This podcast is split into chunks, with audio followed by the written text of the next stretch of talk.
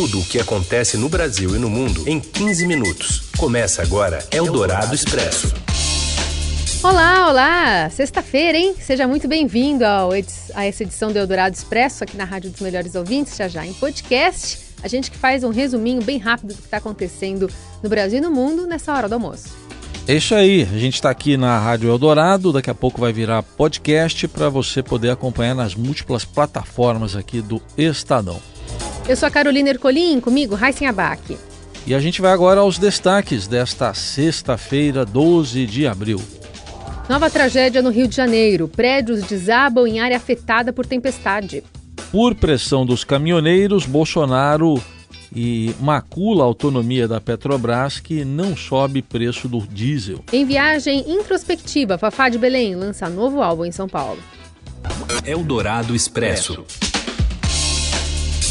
Quando eu cheguei na sala, desmoronou tudo em cima de mim. É porque tem, tem risco cair, de dois prédios cair ainda. Deu aquele barulhão e depois, pum, caiu de uma vez só. É, a semana começa e termina com tragédia na zona oeste do Rio de Janeiro. Agora a gente está ouvindo a tragédia de hoje, a do dia. Dominada pela milícia, a comunidade do Muzema ainda sofria com alagamentos pelo temporal da segunda-feira, quando dois prédios desabaram hoje por volta das seis da manhã. Segundo moradores, muita gente ainda estava dormindo quando as estruturas desmoronaram. Mais informações direto do Rio de Janeiro com o repórter Márcio Dozan. Olá Carol, olá Heisen, olá a todos. O Corpo de Bombeiros permanece fazendo buscas aqui no condomínio Figueira, no Itanhangá, na zona oeste do Rio, onde no início da manhã dois prédios desabaram. O Corpo de Bombeiros já confirmou a morte de duas pessoas e cinco feridos. Ainda há esperança de encontrar sobreviventes, há informações é, discrepantes sobre quantas pessoas é, morariam nesses edifícios, mas se fala que haveriam ainda pelo menos mais 15 pessoas é, desaparecidas. A região ela possui cerca de 70 edifícios, todos eles construídos de forma irregular. E há inclusive ordem de interdição e a, já foram embargados esses prédios, inclusive a ordem para demolição, mas ao que parece uma liminar é, impediu que os prédios fossem demolidos até agora. O segundo-tenente Macedo da Força Aérea explica que duas pessoas foram localizadas, mas ainda estão sob os escombros. Temos uma vítima que está com um fraturamento no punho né? e uma outra que parece estar inconsciente ou até mesmo em óbito. É uma menina e um homem. Então tem que ser, fazer uma transfusão ali com, a, com as vítimas, né? Porque há muitos escombros por cima, está soterrada mesmo. Então tem que ter cuidado, todo máximo cuidado para não danificar a vítima, machucar mais a vítima. O saldo negativo e trágico da semana inclui a morte do músico Evaldo Rosa no domingo passado por fuzilamento por militares do Exército, nove deles estão presos no Rio de Janeiro. Foram dramas, né? alguns deles que o prefeito do Rio, Marcelo Crivella, chamou de coisas corriqueiras quando foi indagado sobre a chuva. Eldorado Expresso. Com a confusão em torno da política de preços da Petrobras para o diesel já tirou 20 bilhões de reais do valor de mercado da estatal, segundo o Estadão Broadcast. Valor representa uma queda de 5,7%, só até agora. A bolsa também opera em queda de 0,5% aos 93 mil pontos. A diretoria da Petrobras agora se reúne, né, o conselho, justamente para é, explicar para os acionistas o que, que aconteceu, por que a política de preços não foi levada adiante e o preço do diesel não aumentou hoje como estava previsto presidente Jair Bolsonaro falou sobre o assunto durante uma agenda lá em, Ama, lá em Macapá, no Amapá. Ele faz um agrado, inclusive, ao presidente do Senado, Davi Alcolumbre, que é de lá. As informações com Renato Nofre, que acompanha a agenda presidencial. O presidente Jair Bolsonaro esteve na manhã desta sexta-feira em Macapá para a inauguração do aeroporto, do novo aeroporto da cidade. Ao lado do presidente do Senado, Davi Alcolumbre, Bolsonaro admitiu a intervenção na política de reajuste de preços da Petrobras. O presidente falou para a imprensa e ligou sim para o presidente da Petrobras ontem à noite, porque se surpreendeu com o reajuste de 5,7% do óleo diesel, anunciado ontem pela estatal e logo depois suspenso. É, Bolsonaro afirmou que vai se reunir na terça-feira com diretores da Petrobras para entender o motivo do, do reajuste. É, Bolsonaro tentou dizer que não vai praticar uma política intervencionista na Petrobras, mas que precisa ser convencido da real necessidade desse aumento. Ele justificou dizendo que este ano a previsão de inflação está abaixo de 5%, o que não, não precisaria desse aumento de 5,7%. É, no final, o Bolsonaro disse que está preocupado com o transporte de carga, com os caminhoneiros é, e que por isso justifica, justificou suspensão do aumento. Valeu, Renato. Aliás, o vice-presidente Hamilton Mourão também confirmou mais cedo que partiu do presidente essa decisão que causou um mal-estar entre os membros do colegiado ali da Petrobras, que interpretou como uma interferência do governo. Mourão disse ter absoluta certeza de que ele não vai interferir novamente nas decisões da Petrobras de reajustar o valor dos combustíveis, como fazia o governo petista de Dilma Rousseff. E a gente continua sobre esse assunto também, sobre essa pressão, né, o fantasma da greve dos caminhoneiros que pode e deve ter interferido nessa política de preços da Petrobras. Júlia Lindner. Olá, Carolina. Olá, Heisen. É, aqui em Brasília, a gente tem a informação de que o presidente Jair Bolsonaro entrou em contato ontem com o presidente da Petrobras, Roberto Castelo Branco, para tratar do aumento do preço do diesel. E a partir daí eles decidiram juntos é, suspender esse aumento. A informação que eu tenho de um líder de caminhoneiro é que isso partiu de uma reclamação deles, da categoria, né, que entrou em contato com os ministros da Casa Civil e da Secretaria-Geral. O governo já monitora há algum tempo a possibilidade de uma nova greve dos caminhoneiros e, por causa disso, houve esse arranjo para suspender o aumento, pelo menos por alguns dias. Só que só isso não resolve o problema, né? Porque existem outras demandas dos caminhoneiros em relação à jornada de trabalhos, a própria política de preços da Petrobras e o Planalto ainda vai ter que lidar com essas reclamações e com esses pedidos nas próximas semanas. O vice-presidente da República, Milton Mourão, confir é, confirmou a interferência, mas minimizou, dizendo que foi apenas um caso isolado e que não dá para comparar com a política de preços que era adotada, por exemplo, no governo da ex-presidente Dilma Rousseff. Eldorado Expresso. E no fim da tarde, a dança de cadeiras nas embaixadas brasileiras ao redor do mundo pode ganhar outro ritmo. O ministro Ernesto Araújo tem agendado uma conversa estratégica com o presidente. Você acompanha também aí o comentário da colunista Eliane Cantanhede.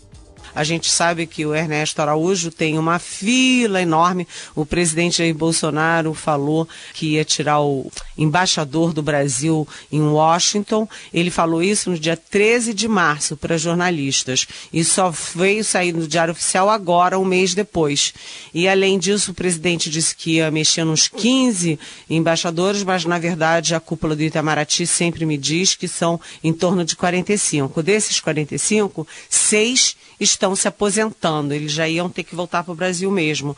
O resto é uma troca de cadeiras que basicamente é o seguinte: é tirar os embaixadores da época do PT e botar o pessoal mais ligado ao Bolsonaro. Eldorado Expresso. E o humorista Danilo Gentili sofreu uma nova condenação, desta vez por danos morais por ter chamado o deputado federal Marcelo Freixo, do PSOL do Rio, de bandido, machista, agressor de mulheres, líder dos Black Blocs e assassino em posts no Twitter. O Tribunal de Justiça do Rio de Janeiro negou o recurso do humorista contra a condenação da primeira instância e aumentou de 10 para 20 mil o valor da indenização. O parlamentar queria 100 mil. Ontem, o presidente Bolsonaro se solidarizou com um apresentador que foi condenado a seis meses de prisão em regime semiaberto por injúria à deputada federal Maria do Rosário, do PT do Rio Grande do Sul. Escreveu, inclusive, que o comediante só exercia o seu direito de livre expressão e profissão. Eldorado Expresso. E hoje um sorteio definiu os confrontos da fase da quarta fase da Copa do Brasil. Você acompanha mais detalhes no comentário do Robson Morelli.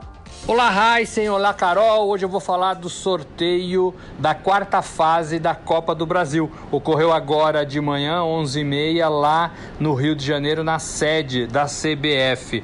É a quarta fase, a última antes dos times que estão na Libertadores entrarem para a competição. Olha só os jogos que deram: Juventude e Vila Nova ou Bragantino do Pará, Fluminense e Santa Cruz, Corinthians e Chapecoense, jogo bom, Santos e Vasco, esse é o melhor jogo de todos, Santos e Vasco, lembrando que ontem o Santos se classificou 3 a 0 no Atlético de Goiás, lá na Vila Belmiro, e Londrina e Bahia. Lembrando que as partidas é, vão ser disputadas no dia 17 e dia 24, dia 17 e dia 24, jogos de ida e volta. Lembrando que na Copa do Brasil não tem aquela é, diferenciação de gols fora, gols dentro, é, vale a contagem pura e simples. Legal, Copa do Brasil afunilando, indo para sua quarta fase e agora daqui para frente vai ficar muito mais interessante. É isso, gente. Um abraço a todos. Valeu. Valeu, Morelli. E olha, ainda falando de Copa do Brasil, o Botafogo foi eliminado ontem ao perder para o Juventude por 2 a 1 lá em Caxias do Sul e com isso demitiu o técnico Zé Ricardo. Eldorado Expresso. Você é maratonista de série? Sou, mas confesso que essa aí eu tô devendo. Né? Tá devendo? Ela é longa, né? É longa. Tá acabando e eu não vi. Tá chegando ao final. Mas os fãs de Game of Thrones estão em contagem regressiva. Mas a ansiedade termina em dois dias, né? Vai estrear então a última temporada da série. E o destaque do caderno 2 do Estadão de hoje vem com ele, Guilherme Sobota. Boa tarde, Heisen. Boa tarde, Carol. Oi. É isso aí. O inverno chegou e a espera finalmente acabou. A oitava e última temporada de Game of Thrones estreia neste domingo, dia 14, às 22 horas na HBO. E todo mundo fica meio ansioso porque, sob vários aspectos, Game of Thrones é a maior série de TV de todos os tempos. Foram 47 prêmios Emmy até aqui, o maior número entre produções de TV roteirizadas, uma média de 30 milhões de espectadores por episódio na última temporada, um recorde absoluto da emissora, e um orçamento de 15 milhões de dólares por episódio, um valor muito acima do que a gente está acostumado a ver na TV.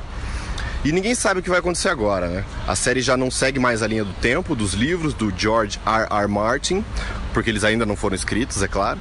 E os segredos da produção são muito bem guardados, né? Eu fui a Londres participar das coletivas de imprensa da série que o pessoal diz lá que vai ser um negócio histórico e não muito além disso, né? Um dos episódios da nova temporada, provavelmente o terceiro, que terá uma batalha muito esperada aí pelos fãs, levou a marca impressionante de 55 noites para ser filmado. Bom, quem quiser lembrar do que aconteceu nas sete temporadas anteriores, pode entrar lá no portal do Estadão que a gente preparou resumos de tudo, justamente para se preparar aí para a última temporada. O primeiro episódio da oitava temporada vai ao ar na HBO e no HBO Go, a plataforma de streaming da emissora, no domingo às 22 horas. Lembrando que as TVs a cabo terão o sinal da emissora aberto neste fim de semana. Eu tô ansioso por aqui, e vocês? Um abraço, gente. Até a próxima. Eldorado Expresso. Valeu, Guilherme. E a gente já está ouvindo Fafá de Belém, que está em nova fase e lança em São Paulo, no Sesc Vila Mariana, o novo álbum Humana, aos 62 anos. A cantora diz que não vai viver do passado, investe em mais possibilidades sonoras e mostra uma face mais introspectiva, tudo isso acompanhado nos detalhes pelo repórter do Caderno 2 do Estadão, Júlio Maria. Oi, Júlio. Olá, ouvintes da Rádio Eldorado, Raíssen, Carol. Falar um pouquinho de Fafá de Belém, aos 62 anos. Essa cantora que a gente está tão acostumado a ouvir sorrindo, né? aquele sorriso generoso da Fafá, acaba de lançar um álbum chamado Humana, com três shows nesse final de semana aqui no Sesc Vila Mariana e nele uma Fafá completamente diferente do que a gente está acostumado. Uma Fafá introspectiva, ela vem com o repertório fornecido pela Letrux, né? músicas uh, do Jardes Macalé com o Ali Salomão, uh, repertório até do Lulu Santos ela vai resgatar, mas sempre com uma a interpretação com uma roupagem intimista, introspectiva. É muito curioso ver como o Fafá está cantando dentro desse conceito mais até rock and roll, né? Um disco seco na sua gravação, parece som de vinil, seco e macio ao mesmo tempo, então ele fica quente, né?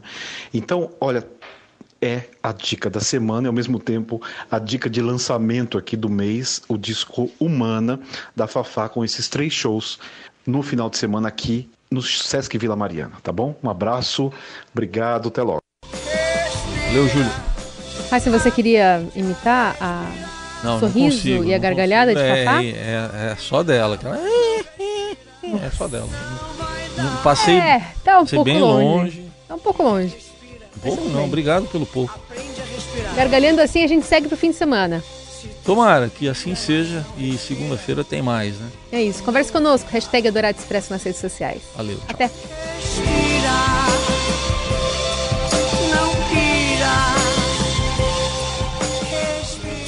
Você ouviu Eldorado Expresso tudo o que acontece no Brasil e no mundo em 15 minutos.